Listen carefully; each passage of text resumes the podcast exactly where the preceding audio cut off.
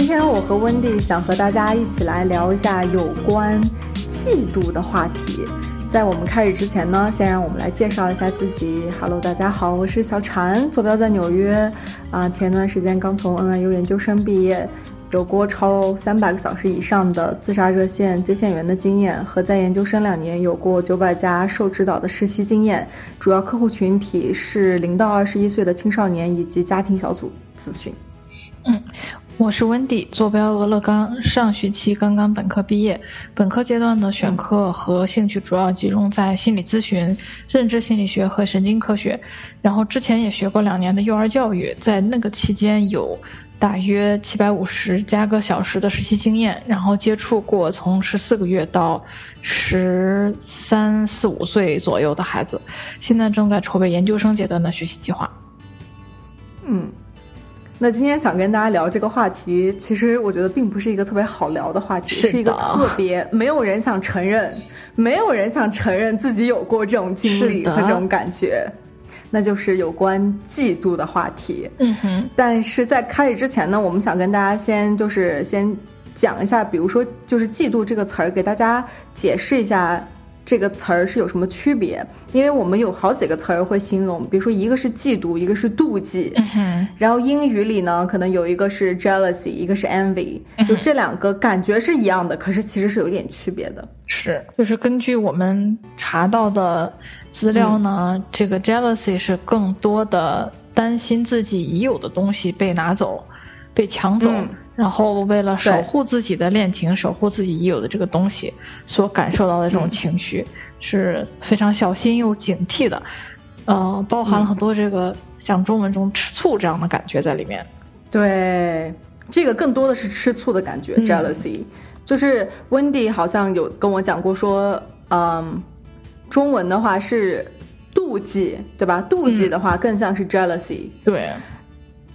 就是说，发生的时候，其实是你对你自己本来有的东西感到了担忧，感到了威胁。通常是亲密关系啊，或者说朋友之间，就是你已经有了一个这个关系，你害怕有人会把这个关系抢走，那个叫 jealousy，也就是妒忌。嗯嗯，第二个呢是 envy，envy 呢就是嫉妒，envy 基本上就是想要别人有的，可是自己没有的东西。有一种不满足感，还有不舒服，因为别人的优势，或者说因为别人的财产是自己没有拥有的。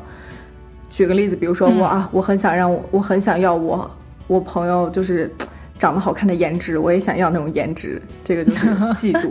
对，是的。或者说，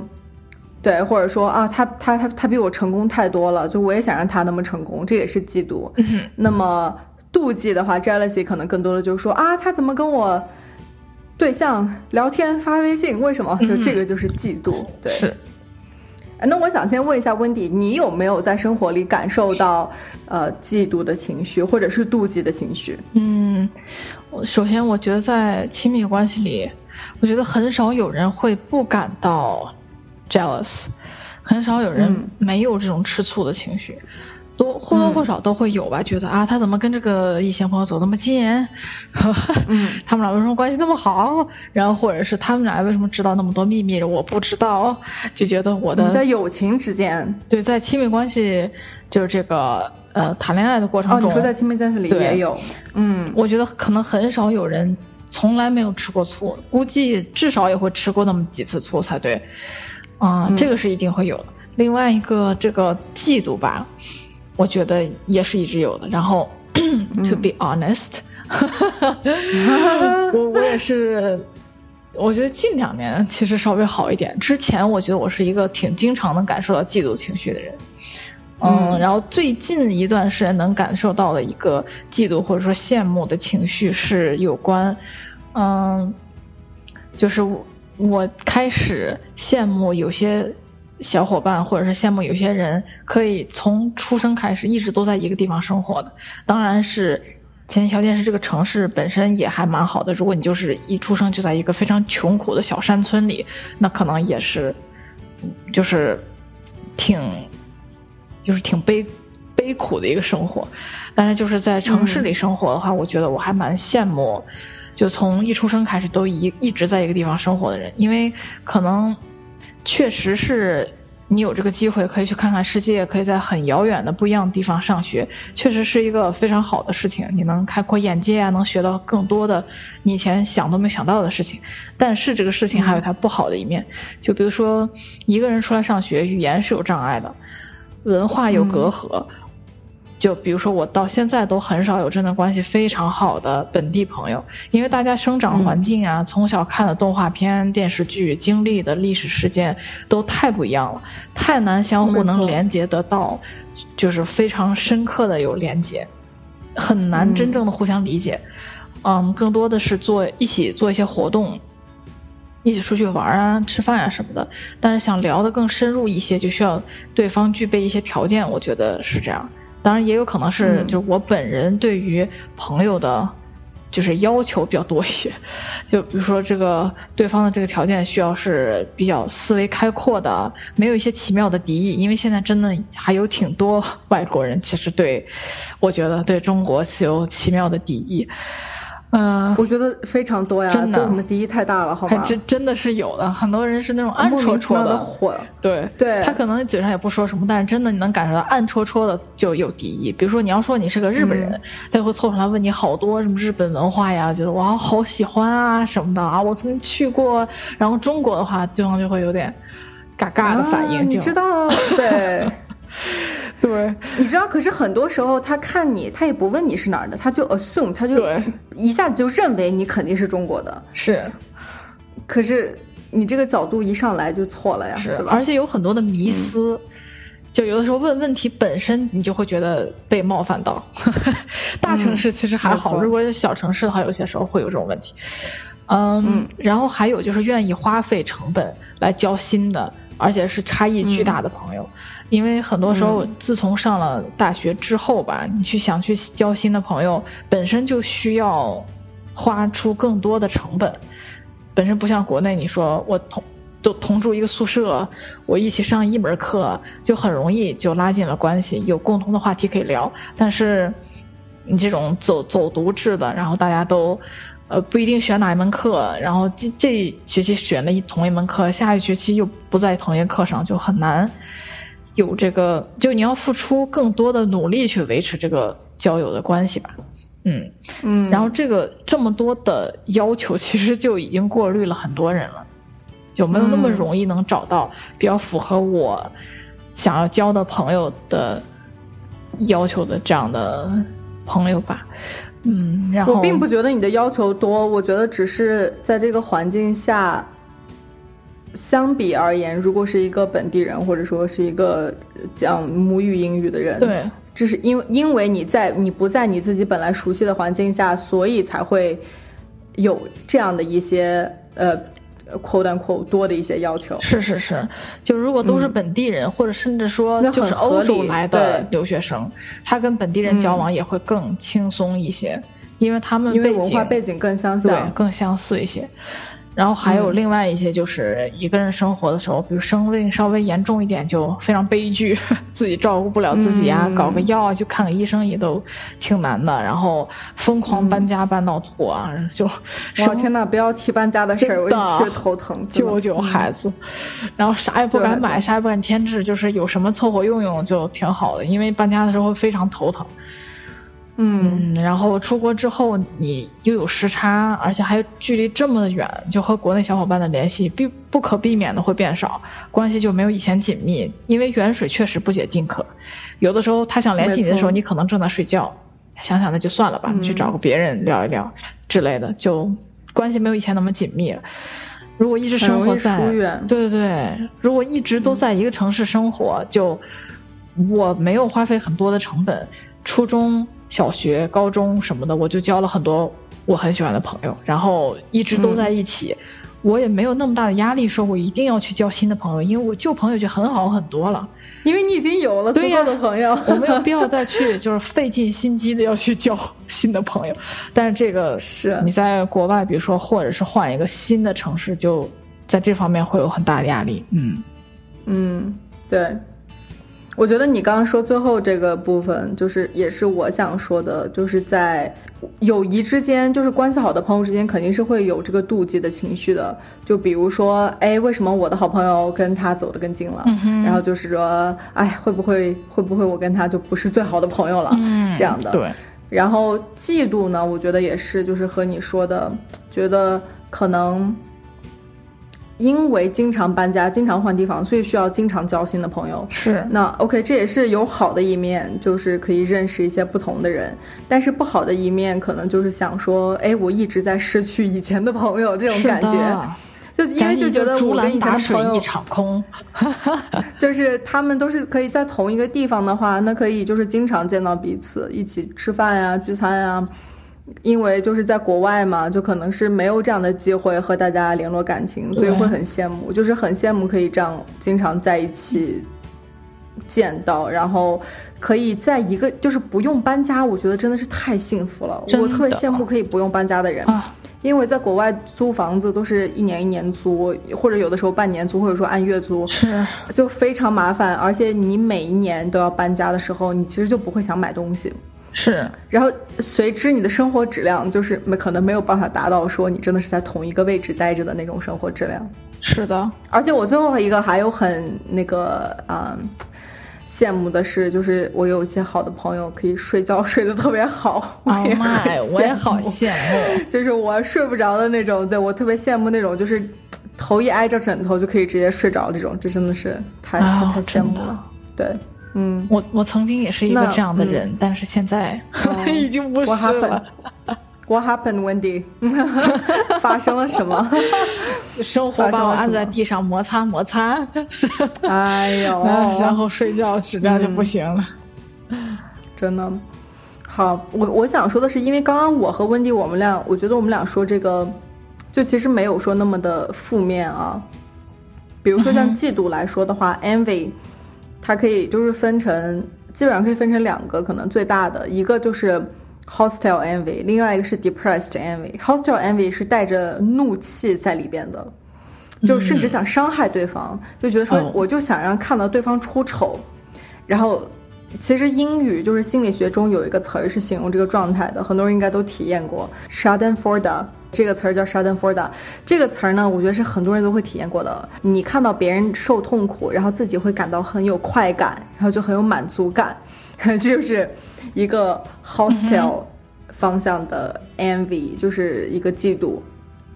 嗯，另外一个呢，可能就是 depressed envy，就是是一个有点抑郁的一个嫉妒，因为看到别人的一些好的，然后呢，自己会感到对自己的失望和郁郁不振，甚至感觉自己有被羞辱，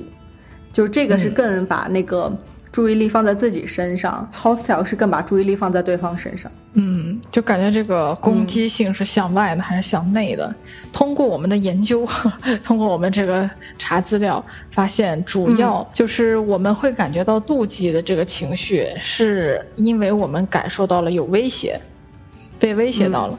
然后有三个常见的妒忌来源是：第一个是 insecurity，就是不安全感、不自信，然后感到自己。不够有价值，我觉得这一点其实主要的问题就是不出在对方身上，主要是出在自己身上，自己的低自尊水平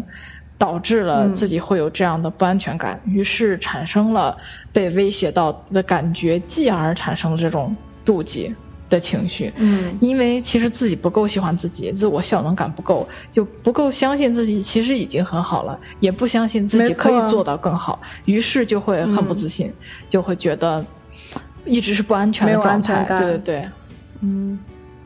第二个呢，就是 obsessive thinking，就是过度的思考。这个呢，就是说重复和过度的过多思考。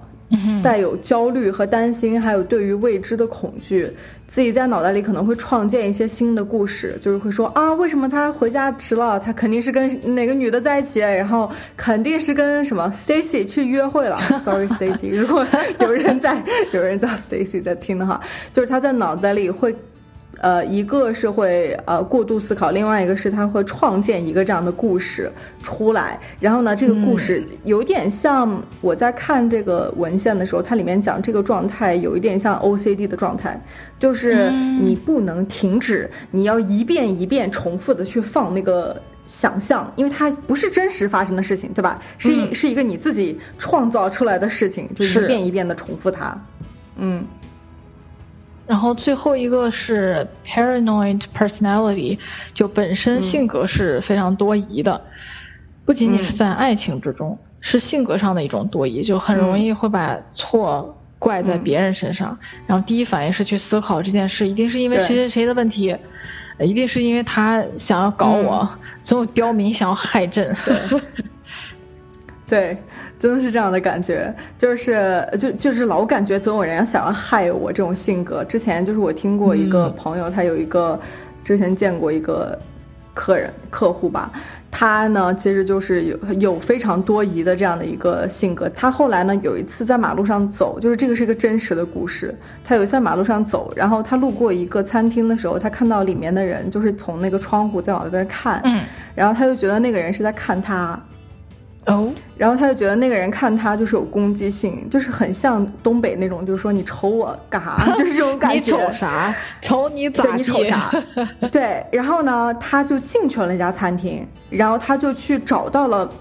他就去直接走过去，坐在窗户口的两个人说：“你们刚刚看我了。”然后那那个人就说：“没有啊，就是根本没有要攻击你的意思，就是我们坐在窗边，就肯很自然的往窗外看。”然后最后呢，他们之他们之间就出现了争执，然后动了手。然后最后他的这个客人，就是他的这个客户被警察抓走，直接就抓进 就是抓进警察局，因为他的这个多疑，就全部都是因为他感觉有个人看他了，就是他感觉对方看他是有一个。伤害和一个攻击的一个角度来，所以说这个可能就是性格里本身有这个多疑的，嗯，呃情绪在。话说我有一点好奇，就是他的这个多疑的程度有没有已经到一个不知道，就是被迫害妄想症等等，就是有有有有是被 diagnose，嗯，被 diagnose，对对对，就是有吃药的这样的，是，但有可能因为就是你没达到这种被。可以被诊断到被迫害妄想症的情况，可是你仍然会感觉到这个性格里是一个多疑的性格，对，然后仍然会体会到这个吃醋的妒忌的情绪。没错，我觉得吃醋这个是太常见不过的一个情绪了。是，嗯，而且还想说的一件事就是说，有的时候我们会感觉到吃醋，或者说呃妒忌。一个人是因为有可能真的这个事情发生过，就我真的就是比如说你真的以前被出轨过，或者说你真的以前被戴绿帽子，或者说被伤害过，那这个时候你就是不能否认说你会怀疑你的另外一半，因为你真的有过这样的事情发生。但这个时候重点就是在于要问的问题是，这个是一次单独的事件，还是说你有习惯性的不自觉的妒忌的感觉？在任何一个关系里，这个就是这个区别，嗯，是，就这是一个新鲜的感觉，还是说你能看到自己，或者说体会到之前还有现在是一个系列，有一个 pattern 的这种 jealousy 这样的一个状态在里边，是，就也有可能是现在出现了一点什么事情，让你有这个怀疑的苗头，去觉得是不是对方真的，嗯，有一点。不忠的行为，或者是怎样？没错，还是说就是不管对方做出什么样的举动，或者说就是其实总的来说对已经做的很好了，有没有证据？但是你仍然在怀疑他，仍然觉得他可能有会会有出轨的这种情况。就我觉得还有一个非常有意思的一个现象，就是啊，有些人会故意的让自己的另外一半感觉到 jealous。就是故意让对方去感觉到妒忌，这个呢，其实心理学里有一个词儿叫 jealousy induction，就是故意的妒忌诱导，就故意让你的另一半故意做一些行为，让你的另一半感觉到妒忌，然后就可能包括你跟其他人打情骂俏呀，或者说，呃，在他面前讲你之前的。恋情的历史呀，或者说哦，你特别喜欢谁谁谁啊，这样的一些行为，我觉得有的时候在朋友之间其实也会有吧。啊，这样的吗？是，我觉得有哎，就是，但是就多见于小朋友之间吧。其实，就不跟你玩了，我要去跟别人玩，然后就就显得我跟别人玩的很开心啊！我不跟你做朋友，我也很开心，就是故意要气你那样的。故意故意想让你就是在乎他，然后故意想让你放一些注意力在他身上，是，就这个也是其实跟我们俩嗯，没错，就更更自然的会表达出来。嗯，我觉得这个跟我们俩就是做的这个文献的这个结果其实是一样的。就为什么会故意这样做呢？其实分一二三四，可能分五个原因吧。第一个原因就是为了测试你们俩关系的程度，就是为了。想看看我们俩能不能抵受得住这样的一个，让我我的这个一行为，是就是当做一个考验那样的感觉。对，可是其实真的大可不必，真的大可不必，大可不必，不需要去测验自己的感情有没有值不值得这个。对，真的大可不必。第二个呢，就是会有想要复仇的这个情绪在里边，就可能之前有过一个什么事情发生，然后你想。让对方付出代价，然后就故意让他难受一下。嗯，是，或者是也可以是为了控制与权力，就是嗯，从我觉得可能也是从对方的吃醋反应上能感受到快感吧，会觉得哦，原来他这么在意我，原来我们的关系更有权利，对对对，在这个关系里，对，就会觉得我可能是更有掌控感的，在这个关系里。嗯，然后另外一个也是我们刚刚提到的，就是为了自信，可能一方面也是因为自己本身自尊程度不够高，然后想通过这个事情来测试，哦，原来他很重视我，他很在乎我，他都吃醋了，于是我就感到更多的自我价值感，我是被爱的，我是被接受的，嗯。是，然后最后一个我们刚刚也说了，就是为了安全感，就是第五条，为了可以在这样做的行为之后感受到自己啊，你还是在火的，其实是一个道理，就是你还是在火的，那我就有安全感了，我就知道我不会失去你了，你不会走，对，嗯。然后之前呢，还有另外一个文献，应该是最早的时候吧，这个我觉得是就是很早之一的一个文献，一九九五年 Boss 做的这样的一个。呃，心理学实验，他们是在看男性和女性大脑对于妒忌这件事情的一个反应，然后他们后来得到的这个结果呢，我觉得这个应该都是所有很多人应该都听过这个文献的结果，就是说，男生会更容易去妒忌另外一半身体上的出轨，然后女生会更多的妒忌另外一半情感上的出轨。嗯，但是因为一个是这个年文献的年数有点远久了，有点久远了，而且这个文献里他这样说，男生女生可能就是不是像像我们现在可能考虑到同性之间的恋爱关系啊，或者说那同性之间你这个要怎么算，就是它没有包含那么多的成分在里面。嗯，不过我觉得是一个好的 reference，是一个好的一个看的一个，是一个很有意思的一个角度去看，说如果有区别的话，那这个区别的角度在哪里？就从。各种新闻上能看出，男 男明星出轨之后，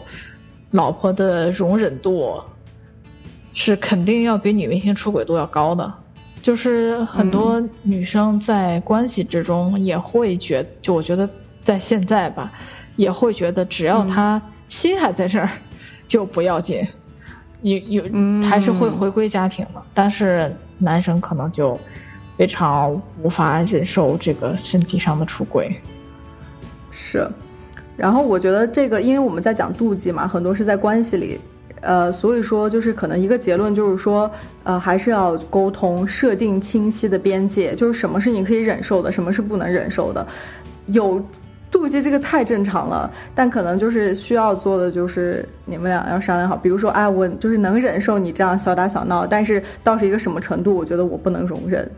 就是说，哎，就是我的这个线在哪儿？我觉得要跟对方沟通清楚。是，然后之前我也有提到过，就是我们在回答那个听众朋友问题的时候，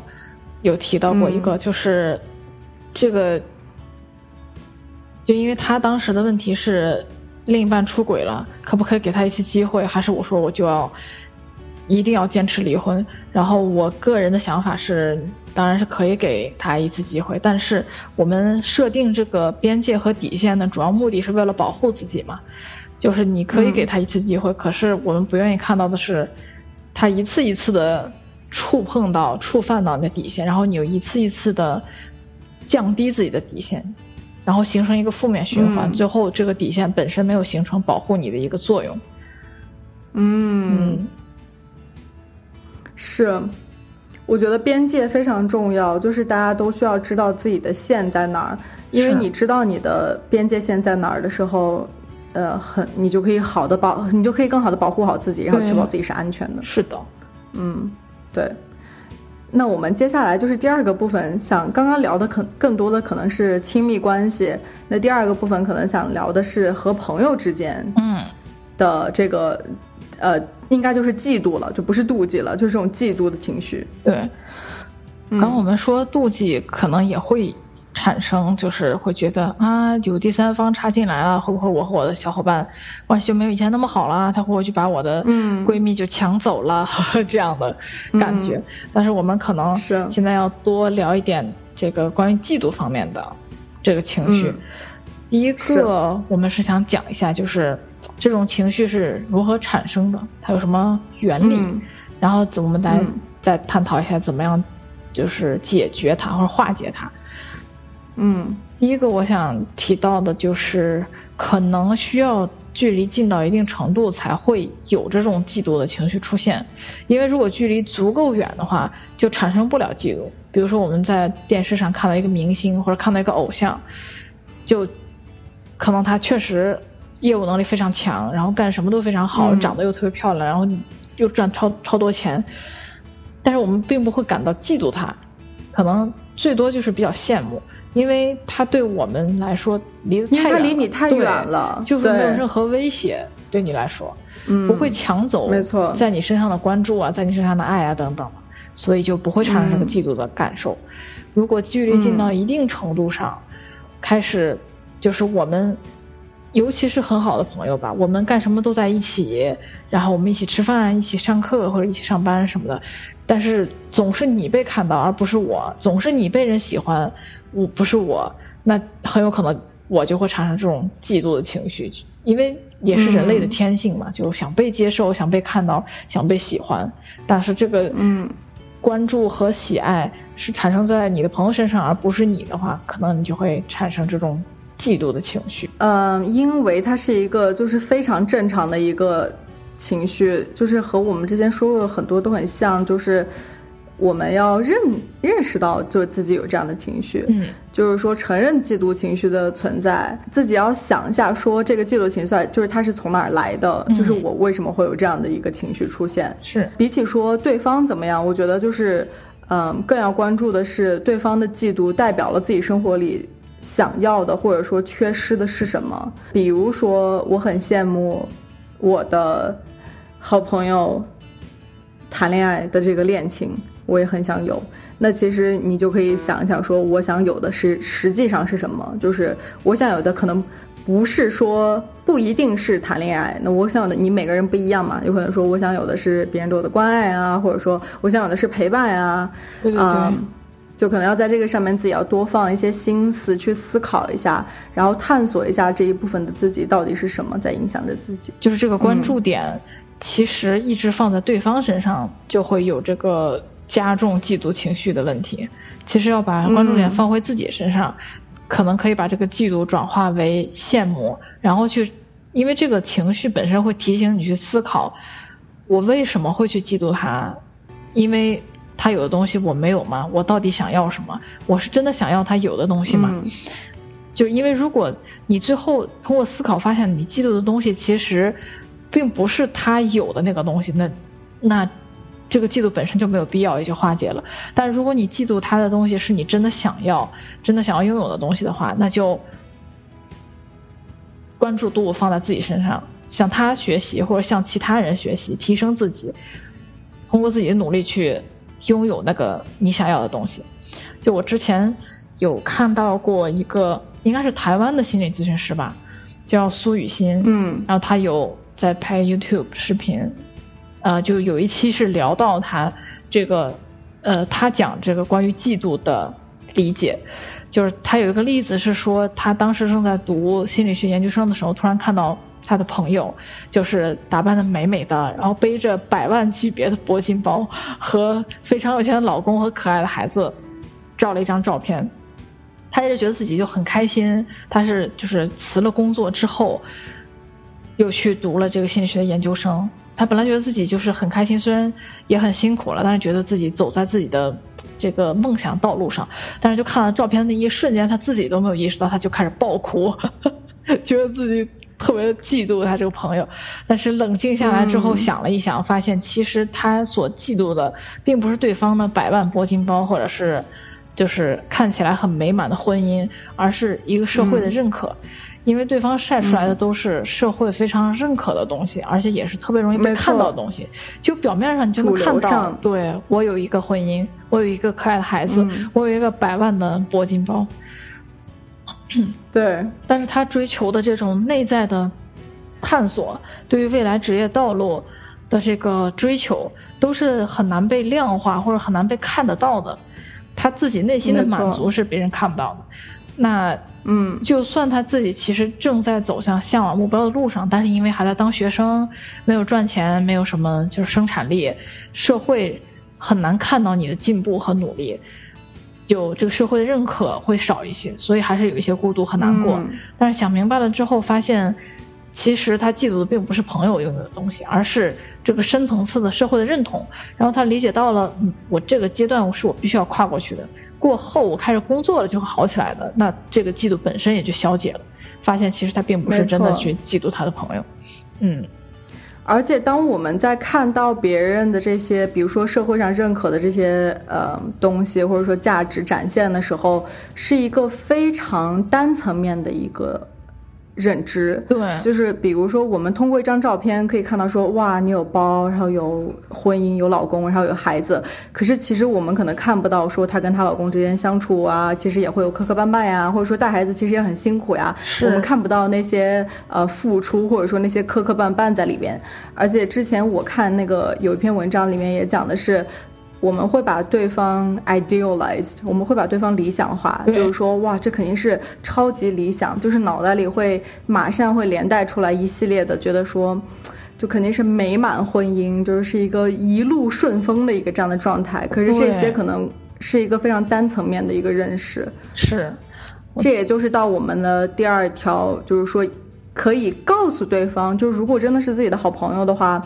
嗯，就是不想失去这段关系，就是可以真实的表达出来自己对对方的有这些羡慕或者说嫉妒，啊、这个真的是就马上就会好了，就是这个嫉妒感觉马上会得到缓解，就治百病。因为 真的是当你跟对方真诚的沟通治百病。真诚的跟对方告诉他你对他的感觉，或者说你对他羡慕的那些地方在哪儿的时候，一个他就从你心里出来了，他就不会在你的脑袋里压压着你；另外一个，对方知道了以后，其实你就没得怕了呀，因为你已经告诉他了嘛，对吧？然后对方也会给你一个回应，他也会告诉你他是怎么想的，他也会他有可能也会告诉你说啊，其实你不知道，就是带小孩真的有多累，就真的是个付出就是不敢想象的付出，或者说啊，他也可能有说我也很羡慕你可以做自己喜欢的职业。虽然说可能很辛苦，怎么怎么样，因为有一个这样的沟通，你就会更了解对方他的那个角度在哪里。然后你下次再看到他发朋友圈或者说发照片的时候，可能你看他的那个心情和状态就不一样了。不一定是说我不希望你过得好，而是说你看到他是一个更完整的人，而不是一个表面的一对对对个形象。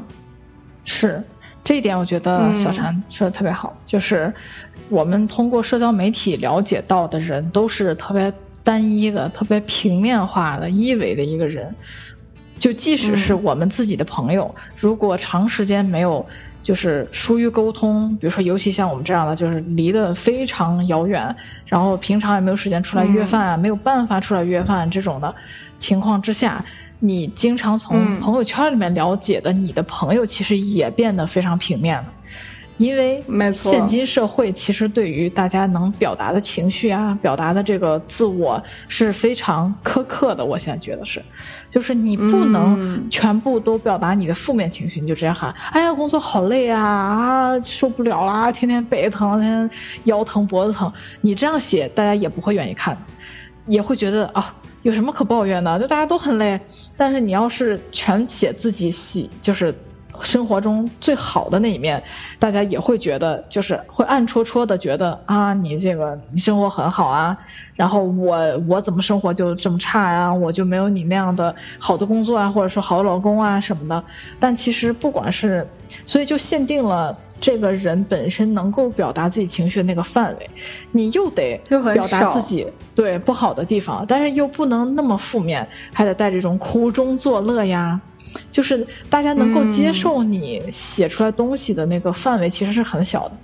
那么也就代表着你能写的东西很少。这样你的朋友其实只要疏于联系的话，了解到的你现在的你也是一个非常平面的一个人。就像我们了解偶像一样，就看到他哇，生活好好啊，每天就背那种闪闪发光。对，嗯几万块的包，然后穿几万块的高定衣服，然后去参加首映礼，然后美美哒，然后出片酬巨高无比，但是你根本不了解他私生活，还有其他更多的就是负面的东西，就是他经历的嗯困难之类的，就没有办法没错当成一个完整的人去了解他。嗯，这个我想到了两个，之前好像有聊过。第一个就是说，其实你是在拿别人的高光时刻和自己的所有的人生在做对比。对，就是你如果只是看着对方的高光时刻和自己的完整的人生做对比的时候，就会感觉自己怎么过得这么惨，或者说暗淡无光。是一个是因为没看到，另外一个是让我想到的是近几年不是很火的，就是那种网易云的那个评论嘛，什么什么的。之前看就是简单心理的发一篇文章，上面就是有讲说为什么这个会变成我们的文化之一，其中也是有一个就是说他好像把这个合理了，你可以在上面丧。就是你可以在上面表达一些不开心的、伤心的一些言论，然后在那个上面，那在那个平台上，它是一个非常合理，它给你了一个空间，让你来说你分手了以后真的有多伤心，就写上去，然后所有人都会支持你，觉得啊，真的是写到了我的心坎里，给了你一个位置让你去表达。是的，那比如说像社交圈，可能就会更难一点，就真的是说自己伤心或者说自己难受的地方在哪里。对，可能嗯会害怕有人会说你矫情啊，或者是嗯就是。可能社交圈里的不知道长辈啊，或者是上司啊，你怕他们看到你就是负面的情绪、不好的一面呀、等等吧。嗯就可能其他的一些平台，像网易云之类的，反倒给大家提供了一个可以抒发自己这个并不那么正面的情绪对对对情绪的一个嗯地方。是，嗯，当然平台。就是我们要嗯提一下这个，向对方表达自己真实的羡慕，这种事情确实真的很难，因为本身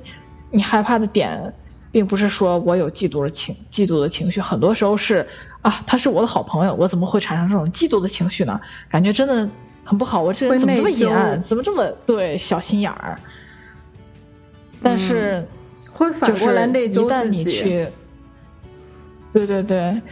就是你去沟通之后，如果你们的关系真的够紧密的话，很很可能出现的情况是，对方也会告诉你，其实我也很羡慕你的生活啊，就是你没有看到我的苦处，然后我还跟你讲一讲我。我在哪里有过挫折，有过受伤，然后你们经过这个真诚的沟通之后，你们关系还会更紧密。对对对，就是会加深你们之间的关系。沟通。嗯，对，是没错，因为你暴露了自己的一个怎么说呢弱点吧，相当于对就是你说了一个自己并不是那么骄傲的一个部分，但这个反而可以促进你们俩的关系变得更好。是的，这个嗯，而且这个真的太正常了。脆弱，真的好难又好重要这个点。嗯，是，而且我们还可以再讲一期来讲这个朋友圈的事儿，是，就是比如说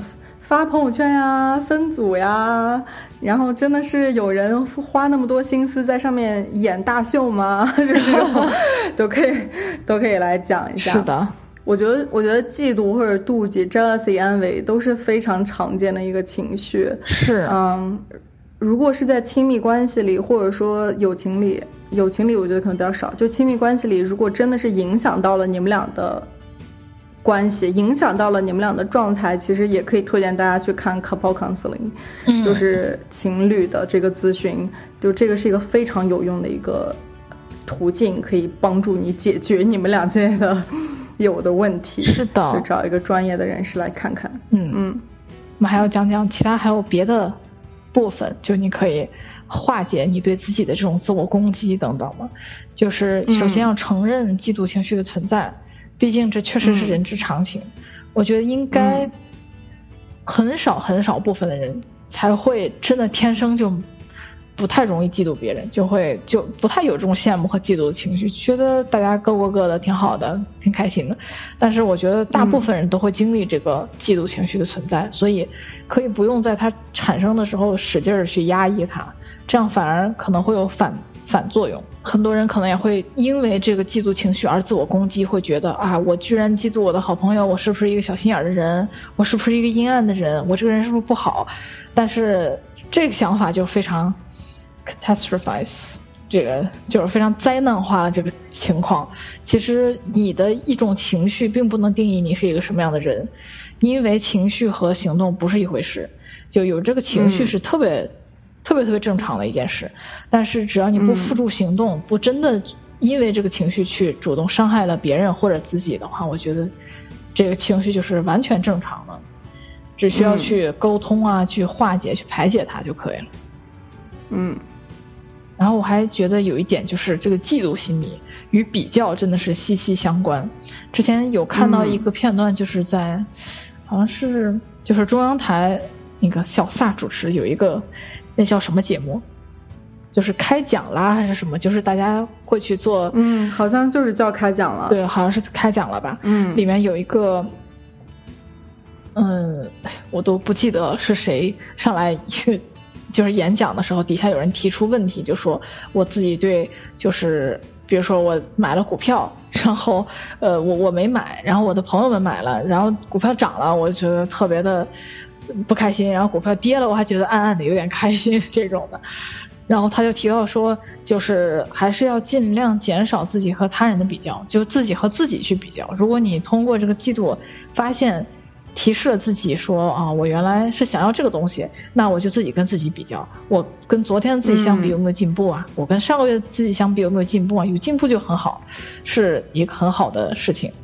就是因为比较是真的没完没了，你比完了学习还有比工作，比完了工作还可以比颜值，比完了颜值还要比对象、比孩子、比岳父母，反正就是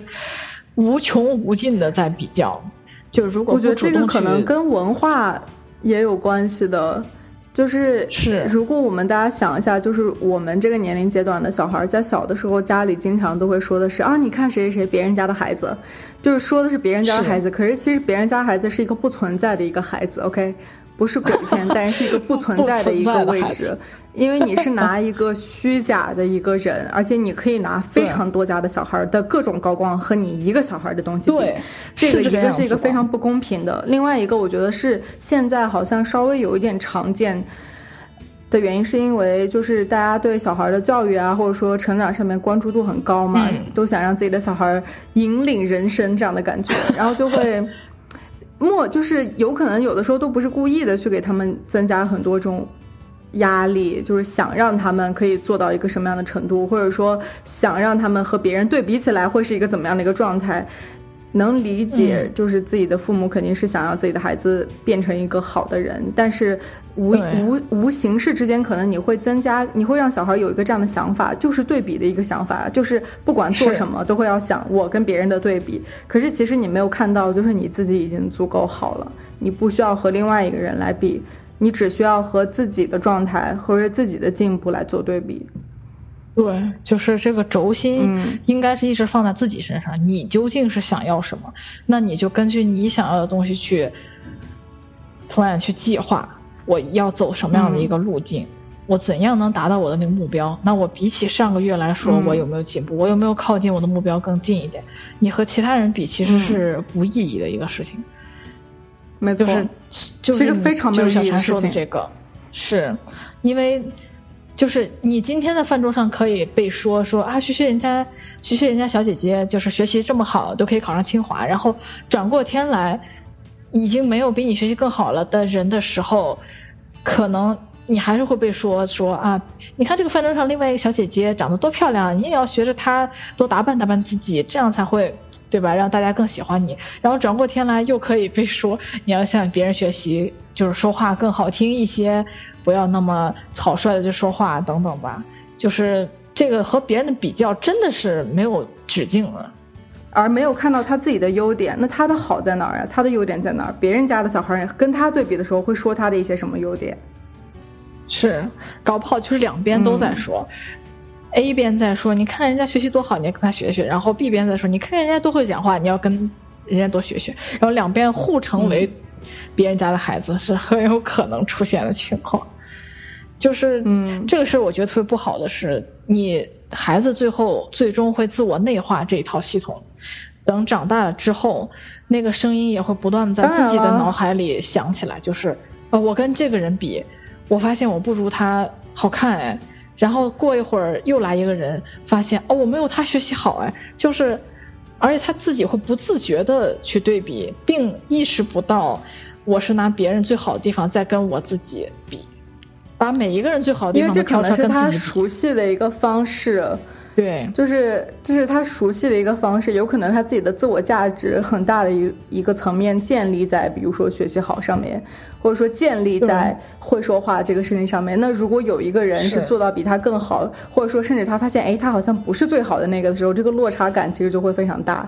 但是真的是没有必要，没有必要的落差感。对，是你其实不需要去经历那个痛苦的，是。就最后可能会造成孩子本身把自己的自我价值感没有真的建立在自己之上，而是建立在别人身上。就只要我周围的人没有我好，比如说，或者说我周围的人我不是最差的，我我就还挺安心的。但是如果我一旦不是我这周围人里面最好的，或者说不是那个最差的，那我就会很焦虑。就是自我价值感非常不明确，而不是说我很确定的知道我是一个什么样的人，我有什么样的目标，我想要成为什么，然后一直在坚定的走自己的路。我觉得还是后者好一些吧。嗯，是，希望大家可以多想一想，就是在遇到对比的心态的时候，或者说遇到嫉妒呀、妒忌的心态的时候，多想一些。就是为什么会有这样的情绪，或者说多想一些自己的需求是什么，呃，多往自己把注意力放在自己的身上，而不是放在其他人身上，而不是放在对方身上。是的，